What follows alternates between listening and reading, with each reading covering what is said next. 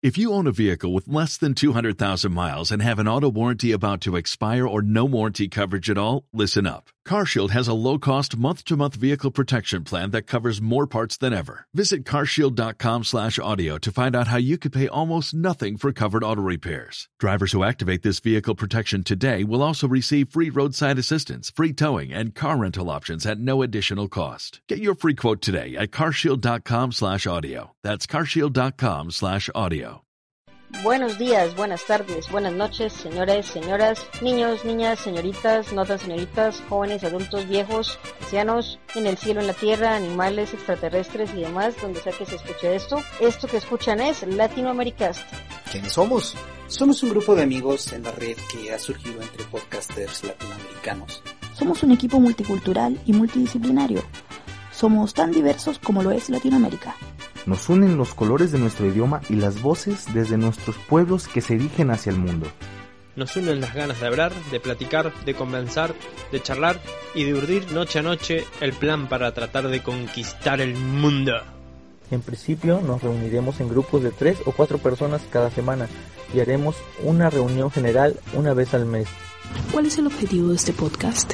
¿Cuál es el mensaje que queremos entregar? El objetivo de este espacio es dar a conocer a podcasters que graban desde Latinoamérica, unificar nuestras voces en un mismo canal, reflejar mediante el podcasting que tenemos viva nuestra identidad y comprendiendo que somos muy diversos, también sabemos que tenemos cosas en común, un idioma, una cultura ancestral y el orgullo de ser latinoamericanos. En nuestras sesiones semanales iremos hablando de diferentes temas a elección de cada grupo. Y en el podcast central de cada mes nos reunimos todos para reírnos de nosotros mismos, comentar cualquier cosa que salga y lo más importante, trolear a cada uno de los grupos que grabaron en el mes. Como verán, el objetivo central es pasarlo bien chévere, bacano, pasarlo rechimba, muy chido, porque este parche, esta pandilla, esta monda está recopada y no es joda. Bienvenidos mis amigos, esto es Latino Américas. Hoy me encuentro con Donales La Cortaza y con mi vecino que está martillando fuertemente en este momento. De antemano, Alex La Cortaza y yo les pedimos mil disculpas. Solo nos pudimos colocar de acuerdo en este horario y mi vecino también a martillar justamente. Alex, saluda, ¿cómo estás? Buenos días, tardes o noches, gente. Los saludo desde un pequeño pueblo de la Huasteca Potosina en México. Y sí, como dice Mager, les pedimos una disculpa, eh, eh, ya que el vecino no pudo encontrar una mejor hora para estar fregando. Tengo ganas de llamarlo y decirle, hey, estamos grabando un podcast, ¿por qué no vienes y te nos unes y dejas de martillar un rato? ¿Por qué no, oh, ¿por qué no te nos unes y vienes a, a martillar directamente aquí en el micrófono? Sí, intentaré silenciar el micrófono mientras, mientras hablamos. Bueno, Alex, hoy hemos decidido un tema en particular eh, y es la niñez que tuvimos, ¿no? La niñez y mirar las diferencias con los niños de hoy en día. Creo que tuvimos una niñez muy sana y, y muy tranquila. Bueno, al menos en eso sí tienes razón, porque ahorita la niñez de, de estos días sí está media, media rebelde y media... Sí, sí ha cambiado mucho. Ya ya los niños casi nacen caminando. Sí, mira que yo he visto un fenómeno en particular y es que los niños hoy en día son muy, muy, por así decirlo, independientes. Ya hoy en día ellos realizan muchas labores que nosotros de pronto teníamos que acudir a nuestros padres. Sí, exacto. El, eh, de hecho, ya también no te encuentras con, con niños, le comentaba hace poco a, un compadre que en mi época de niñez yo lo que pedía de, de Navidad, no sé, era una bicicleta o juguetes, carritos, y ahora no, ya piden hasta su teléfono, su tablet, una laptop, no sé. Bastante costoso ser el niño Dios, como se le dice en Colombia para estas épocas. Sí, ya no, ya se acabaron las épocas de jugar con con algo que te mantuviera en actividad física, al menos que si estés jugando con el Kinect. bueno, mi niñez pasó eh, con base a un balón. Jugué muchísimo fútbol. Y, eh, y al contrario de mí, yo en mi niñez no jugué para nada fútbol casi. Eh, yo vine a jugar fútbol ya ahora de, de viejo, cuando ya no puedo ni correr. y los juegos típicos, ¿no? Siempre, por ejemplo, un juego muy típico aquí en Colombia, no sé si también allá en México, son las bolas o las canicas. ¿Allá también se, se juegan? Claro, en mi niñez sí llegué a jugar canicas. Nunca fui tan bueno para, para jugar a las canicas, pero sí, sí llegamos a jugar canicas, al trompo. De hecho, hay una anécdota muy curiosa con las canicas. Una vez que me tocó ganarle a un, a un vecinillo de por aquí, eh, no, no me quería pagar las canicas y fue y, como aquí guardamos las canicas en un botecito, ya sea de jugo o de, de esas botellas de cloro, me fue y me la zampó por la cabeza porque no me, no me las quería pagar, es muy... Bastante agresivo el vecino. eh, sí, como era más niño, los, los papás no lo dejaban que... No lo dejaban que, que fuera... Sí, o sea, que apostara sus, sus cosas, no sé. Sí. Sí, me... Muy dolorosa esa y, y también estaba, también estaba el trompo, ¿no? El trompo era...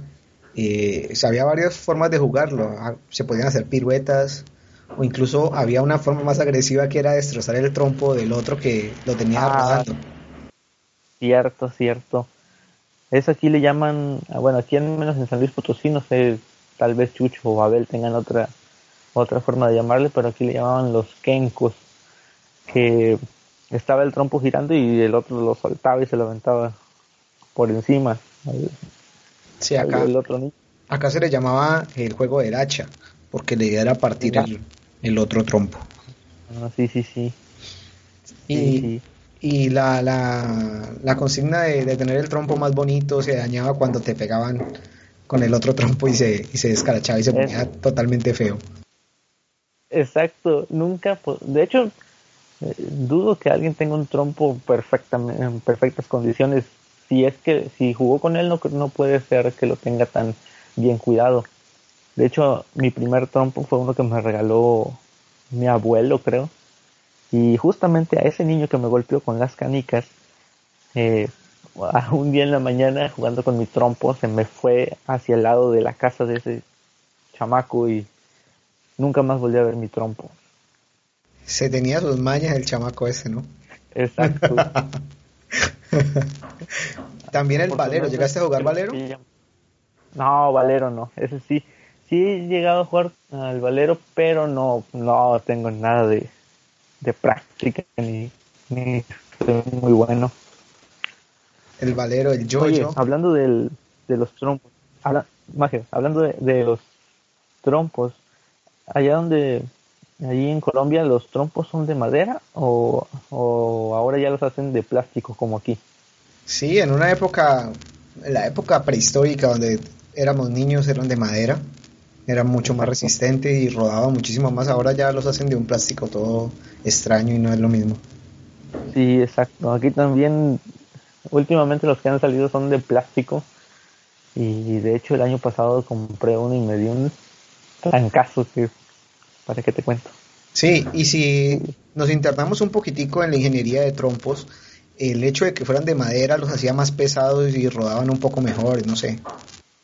Exacto, hasta creo que que era para, como que les daba un poco más de balance o se quedaban más tiempo girando. Y ahora que dices ingeniería de trompos, cierto, cierto día llegué a buscar en Mercado Libre algún trompo y me salieron trompos carísimos, artesanales y que hasta traían ciertos, cierto sistema, cierto mecanismo dentro para hacerlos más más, ¿cómo se dice? Estables y todo el rollo. Eh, era un trompo, un trompo variable. No, no, no, no, no, entendí qué, qué, quisiste decir. O sea, un trompo inteligente que se podía medir la, la cantidad de vueltas que daba. Sí, de hecho traía para que instalaras una app en tu teléfono móvil y, y lo pudieras controlar desde ahí. mediante Bluetooth. Sí, Jojo, ¿llegaste a jugar Jojo? El Jojo, sí llegué a jugar al yoyo, pero tampoco fue de los, sí, de los que más arte les agarré. Creo que, creo que fue muy poco el tiempo que jugué con algún yoyo. Bueno, eso podemos decir de los juegos en individual. Ahora juegos en grupo, escondite. Ah, bueno, el escondite. Eh, sí, aquí sí, aquí sí se jugaba mucho eso y de diferentes formas. Venales, creo que estamos cayendo en un error. De pronto hay gente fuera de Latinoamérica o en algún país que no tuvo la vivencia, así que expliquemos qué es el escondite. A ver, explica, explica tú, porque creo que no has, no has hablado hasta ahora. Bueno, el, el, escondite es que se selecciona una persona para, claro que no tiene mucha ciencia, pero debe tener otro nombre en algún otro lado. Se elige una persona para que sea la persona que va a buscar a los demás, cuenta hasta un determinado número los demás deben esconderse y la persona que le tocó contar debe salir y, encontrarlos de alguna manera. Entonces, pues esa básicamente es la, la forma en que se juega el escondite.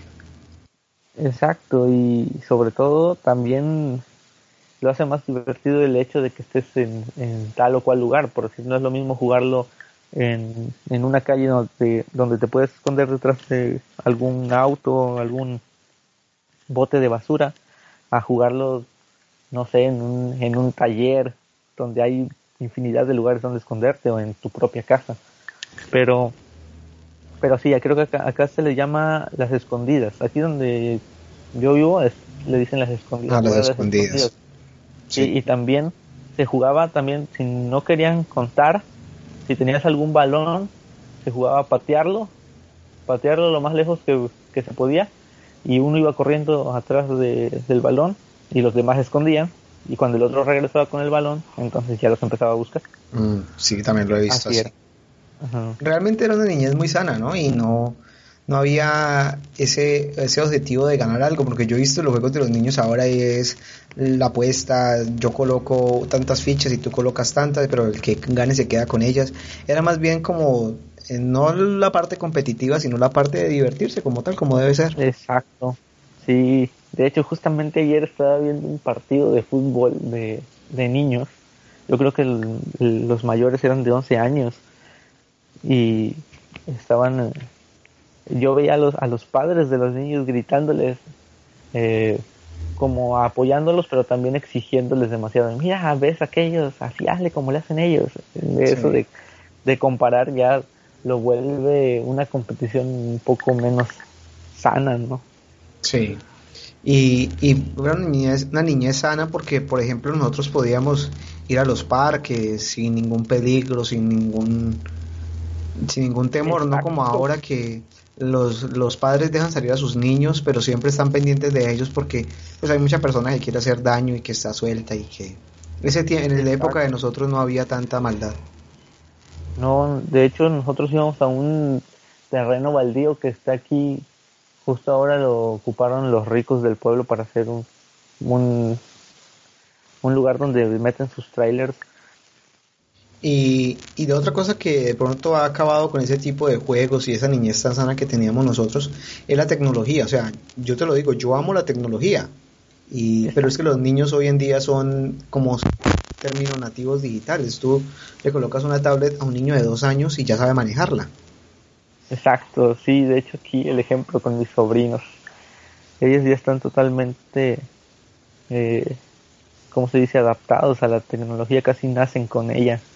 En mis tiempos, cuando iba a andar yo con esas cosas o, o sí, eh, de hecho era, era muy, era casi imposible que yo llegara a donde estaba una computadora, cuando menos. ¿Sabes cuál fue el primer gadget que tuve yo? Pues si lo podemos llamar gadget, eh, casi a los 10 años cuando tuvimos un Nintendo. Ah, ok. E, el NES. Yo, oh, el NES. Yo también llegué a jugar ese. Ese creo que fue el primero y el único que llegué a jugar así aquí en mi casa.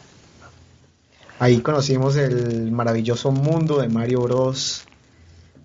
Eh, tenía Mario Bros. Contra. El, Contra, sí. Sobre todo el Contra, ese también me encantaba. Lo que no me gustaba es que todo te mataba. aunque no te dispararon. te tocaban los otros y te morías. Se caía algo de un pájaro y te... y te- Eso era lo más triste. Eh, había muchos juegos geniales. Pero Sí, sí. Circus, ¿llegaste a jugar Circus? Eh, Eh, sí, sí, sí, era de, de un payasito, ¿no? Iban de un payasito. sobre- Había uno que era arrancando, que era, me acuerdo y me da muchísima risa. Iba él montado sobre un león y tenía que pasar por un aro de fuego. Y el, y el pobre león siempre se quemaba sus cositas. Bueno, maje, es que tú disfrutas de la, de la violencia contra los animales que va, te van a agarrar los de Greenpeace.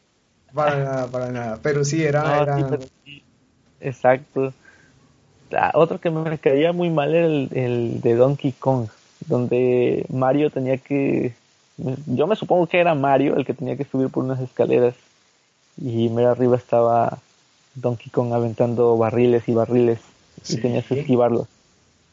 ¿Sí lo llegaste a jugar Sí, o no? Claro, claro, iba aventando barriles en cada momento. Pero mira, es lo que te digo, eh, era una niñez tan sana que nosotros nos distraíamos y nos conformábamos con juegos tan simples. Exacto, es lo que te iba a decir. Eh, no sé si eh, jugadores de ahora lleguen a interesarse por este tipo de juegos, pero yo que lo he jugado, de hecho instalé un emulador en el, en el teléfono, se me hacía muy difícil pasar ese, sobre todo ese de Donkey Kong de los barriles, no, no, Sí. no podía. Llegaste a jugar el de el que había que dispararle a unos patos y había un perro que salía y se reía cuando uno Exacto. cogía a los perros. Exacto. Sí, sí, sí, Sí. claro que sí. Genial. De hecho, ahí te, ah, de hecho te voy a subir una foto más tarde de del cartucho de Nintendo que tengo ahí sobre de Mario Bros. no, el ¿tienes todavía el cartucho? Exacto, con el viene Mario Bros con el de Dog Hunt. Sí. Yo realmente eh, disfruté muchísimo el Nintendo, el NES. Pero lo interesante era que nosotros, eh, o por lo menos en el caso, y yo que crecí con mi hermano, que nos llevamos simplemente dos años de, de edad, aunque jugábamos mucho con el NES, eh, no perdíamos esa ilusión o esa emoción por salir a jugar. Exacto. por ir a la calle. En aquel tiempo, por más que tuvieras videojuegos a tu disposición, eh, también te interesabas en otras cosas. No sé, ahora ya eso ya cambió mucho. Si no estás en, si los niños no están en, el PC jugando, están con su PlayStation, si no salen a jugar con su tablet, etcétera, etcétera. Pero eh, justo le platicaba eso a mi hermano, ya no te piden nada de eso, ahora te ni un carro de control remoto siquiera. Estaba viendo los los radiocontrol que anuncian en la tele por estas épocas y le digo a mi hermano, mira ese ese carrito, yo me hubiera gustado tenerlo de niño, pero ahora ya no te piden ni siquiera eso. No Sí, sé. sí, sí es cierto. Lo que, lo que te lo que te comentaba yo era, por ejemplo, que nuestra infancia fomentaba valores como, como la amistad, los cuates, el grupo de amigos investigando, jugando, Exacto, el, equipo. el exacto, el equipo, la unidad, el, tra- el saber que tenemos que trabajar en equipo para llegar a lograr un, un bien común. En cambio, estos niños ahora eh, son mantienen muy aislados, son muy solos. Exacto. Sí. ¿Y qué podemos hablar, Alex, de, de la educación? La escuela, el Oh. colegio, la preparatoria. Ahí sí te voy a quedar mal porque yo era muy muy mal alumno. Era muy mal alumno. Bueno, yo, Sí, de hecho.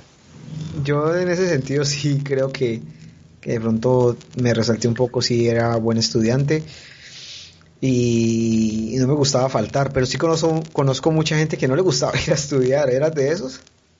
No, no, a mí sí me gustaba ir a la escuela, pero eh, por ciertas materias. Justamente cuando llegué al quinto grado de primaria aquí, la materia que más me gustaba era historia, porque venía de historia universal, historia de, de que me hablaban de Egipto, de, de Mesopotamia, de toda la, la cultura china, pero de allá en fuera creo que nada, el español si acaso, la, Sí. la lectura. Y llegamos, llegamos al tema de la escuela, lo que te quería comentar era porque mm, en toda la escuela hay un periodo de descanso o de recreo. Exacto. Y, y- y esperabas con ansias el, el sonar la campana pi, pi, pi, pi, pi, o el timbre. para saber Sí. que, que ibas a descanso. ¿Qué jugaban en descanso? ¿Qué, qué eran la, la mayoría de los juegos? Oh, right. Cuando salía de descanso, lo primero que iba a hacer, creo que me acercaba al, a la bardo de la escuela y recibía mi almuerzo que me llevaba mi, mi madre. Ya después de ahí, pues nos íbamos a jugar aquí hay algo que le llamamos eh, las correteadas. No sé cómo se llama allá. De, Me imagino de que es el, el que la lleva. Aquí se llama la lleva. Ajá, Si te sí, tocan, ti- tienes que corretear a los demás. Sí, espectacular. Exacto. Es, el- aquí le dicen, bueno, sí, hay que jugar a las correteadas, a las correteadas, pero también se me hace un nombre muy extraño. Pero sí, o le dicen las traes, a las traes, o un 18, o algo así, Sí. Que tenías, sí, tenías que andar detrás de los otros corriendo. Oh, ¿sí escuchó eso? Era mi sobrino. ¿Sabes algo que, que se nota y, y que nos emocionamos cuando hablamos de nuestra niñez? ¿Y será que nos va tan mal de grandes que soñamos tanto nuestra niñez? Pues, ¿qué crees? A veces sí. Justamente por eso ayer me quedé viendo ese partido de niños. Porque recuerdo que las pocas veces que yo jugué fútbol de niño, éramos una bola de niños corriendo tras de un balón. Y estos niños que vi ayer eran niños organizados perfectamente. O sea, no jugaban como yo solía jugar en aquel tiempo. Sí, se- todo se ha vuelto Pero- muy, muy rígido. sí me, me dio mucha ilusión, o no sé cómo decirlo, nostalgia ver a todos los niños ahí jugando y muy rara vez me quedo yo a ver algún partido de los que de los que se juegan en esas canchitas, pero ayer sí me llamó la atención y me quedé un rato ahí viendo hasta que se acabó. Sí, eh, había al- algo particular en la niñez que yo disfrutaba mucho. Y yo sé que aquí Temperita y, y de pronto Alexandra, si nos escucha, me van a dar palo porque ellas siempre se quejan de que yo crecí en un pueblo, en una ciudad muy pequeña y que siempre que hago referencia a algo en Colombia es a algo de los pueblos. Pero pues eso fue lo que realmente yo viví. Y eran las ferias. Exacto. ¿Te tocaron las ferias de pueblo? Eh, sí, sobre todo, sí, sí. Cuando habían algunas Sí. atracciones mecánicas, carros chocones, rueda de Sí, Chicago. A mí los carros chocones sí, sí me gustaban. Lo malo es que a mí era siempre el que me, que me iban a golpear. Siempre te cogían de bola de box. Sí, sí, era el que era el de los que peor les iba ahí. Eh, otra cosa que uno de pronto o que nosotros nos tocó era la dependencia de los padres, o sea, nosotros todo eran nuestros padres, nuestra madre, nuestro padre. Ahora los niños incluso se, son muy contestones, muy respondones, muy groseros, por así decirlo, y, se ha perdido como esa autoridad, ese, ese respeto que había mucho tiempo atrás. Sí, pero bueno, al menos yo creo que también es dependiendo eh, de, de los padres. Pero también si te encuentras con padres que también solo están metidos en, en su rollo como del, de la tecnología, porque ahora ya todos tenemos algún, algún gadget, tenemos nuestro smartphone o una tablet. Eh, El padre también se queda pegado a ese a ese, a ese tipo de aparatos y deja a los niños que también se distraigan con ese tipo de aparatos sin haber una convivencia realmente. Y creo que también de ahí el niño se vuelve un poco más, eh, digamos, libertino, ¿no? No sé Rebelde. cómo decirlo. Rebelde más quizás. rebelde. Sí. Y pues no, el padre no lo puede controlar o decirle ponme atención o haz esto cuando el niño no ve un ejemplo en él. Sí. Por eso tal vez, sí, porque así como avanzaron, como los niños son muy diferentes hoy, creo que también es un ejemplo de los padres. Pero, pero sí, más que nada es eso, que el niño desde, desde pequeño ve Sí, Alex. peor. Pero Alex. bueno, Eh, Alex, ¿tienes, ¿tienes hermanos? sí, tengo un hermano. Sí, entonces de seguro en tu niñez también hubo peleas con tus hermanos, como me pasó a mí con mi hermano. Sí, sí, sí, Yo creo que algo, algo que distinguió era que yo peleaba mucho con mi hermano y ahora que pues ya los dos estamos mayores, nos queremos mucho y aunque estamos en, en diferentes países nos comunicamos constante, pero siempre se recuerda esa batalla entre los hermanos. Acá hay una frase que dice que hermanos que no peleen son hermanos que no se quieren. Exacto. bueno, al menos no creo que sea tan así, pero pero a veces aquí ahora más de, ya de grandes creo que nos cuesta nos cuesta eh, decir ese ese te, te, quiero hermano o algo. Justamente creo que mi hermano voy a decir bajito pero creo que es de esas personas que se, se hacen los los duros o las personas sí que son muy que tienen una coraza digamos sí. Y a veces a veces uno no haya las maneras de decirle ay te quiero hermano o lo que sea pero creo que sí de niños sí tuvimos unas cuantas peleas ahí pero creo que de niños era más fácil decir eso el, el abrazarse te, te, quiero hermano o lo que sea. Sí lo cómico Ahora, de esas peleas o por lo menos en mi caso era que yo peleaba con mi hermano y a los cinco minutos estábamos nuevamente jugando y ya estábamos bien. No era una pelea en serio. Exacto. Y, y, bueno, al menos acá creo que hasta a veces discutíamos en un en un rato llegaba mi madre, nos, nos aplacaba a los dos y, y cinco minutos después, como dices, ya estábamos otra vez jugando o a las risas o no sé. Sí, sí, era en conclusión era una niñez muy sana, muy linda y, y, que realmente extrañamos. No quiere decir necesariamente que me esté yendo muy mal de grandes, pero, pero creo que todos extrañamos algo de nuestra niñez, algo de, de esa época en la cual tu mayor preocupación era encontrar dónde estaba tu balón de fútbol o, o, tu muñeca, si es el caso de una niña, o, o tu trompo, o tus Exacto. canicas, no sé. Esa era la mayor preocupación cuando estábamos niños. Oye, Majer, ¿nunca ¿Sí? te llegaste a, a, enamorar de alguna niña en la primaria? Claro, claro, era algo, algo particular. Y lo peor era que no te, que no te dieran bola. Exacto. Aquí lo peor era que cuando las veces que yo llegué a decirle a alguna niña, atreverme a decirle, oye, tú me gustas o quieres ser mi novia, eh, este, la niña siempre reaccionaba diciendo que le iba a decir a su mamá o a la maestra. no, no entiendo por qué, pero bueno. las, las, las ahuyentabas. Exacto. O, o si de, de pronto, hecho, sí, en el caso cuando, cuando tú le decías, oye, ¿quieres ser mi novia? Ah, bueno, sí, somos novios. Y eran novios y bueno, chao, cada cual por su lado. Y, y eran novios Exacto. así de... Decía, esa es mi novia. Tuve una, una novia en la primaria, de hecho fue como en primero, segundo año que éramos novios. Y ella, ella era la que de ella salió de decirme, ah, tú eres mi novio. Eh, pero así como dices tú, cada quien andaba por su lado, no, no sé, era aparte de que todo era muy inocente, no era, no era el rollo como de novios, novios, pero, pero sí estaba muy, muy padre. Sí.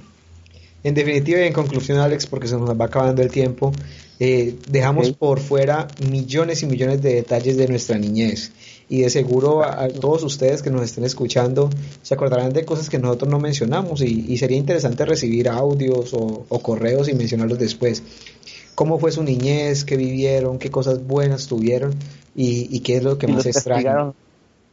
Si los castigaba el maestro, si, si su, cómo los castigaba su mamá, exactamente. Sí. Y creo que esto haría un tema para mucho más eh, tiempo, e incluso si tuviéramos personas de otros lugares del mundo, por ejemplo, podríamos realizar un, un contraste entre lo que fue una niñez en Latinoamérica y, en otro lugar, ¿no? Exacto creo que, que la, la niñez en, en, las diferentes partes del mundo es, es muy distinta, sobre todo hay, hay países en los que los niños viven pues muy, muy marginados, creo que, que casi uno nunca se acuerda de eso porque vive una realidad muy distinta que aunque a veces parezca que es mala, no, no se da cuenta uno que hay lugares donde los niños les va un poco, un poco mal. Sí, bueno Alex, esto fue una charla porque podemos decir que es un podcast porque está grabado en formato podcast, pero fue más una charla de buenos recuerdos. Muchísimas gracias, Alex La Cortaza. Oh, gracias a usted, señor Mager19, con G de gato. Bueno, recuerden que nos pueden encontrar en Twitter, arroba latinoamericas o latinoamericas arroba gmail.com o en nuestro blog latinoamericas.wordpress.com. Ya la frase para terminar, Alex, te toca. No, mejor dila tú, mejor dila tú. Sale Cort, mejor. Cortala, cortala. Chao, gente, nos escuchamos en la próxima. Adiós. Chao, Alex. Bye, bye, bye. Oh, oh, oh, O'Reilly! You need parts? O'Reilly Auto Parts has parts. Need them fast? We've got fast. No matter what you need, we have thousands of professional parts people doing their part to make sure you have it. Product availability. Just one part that makes O'Reilly stand apart. The professional parts people. Oh, oh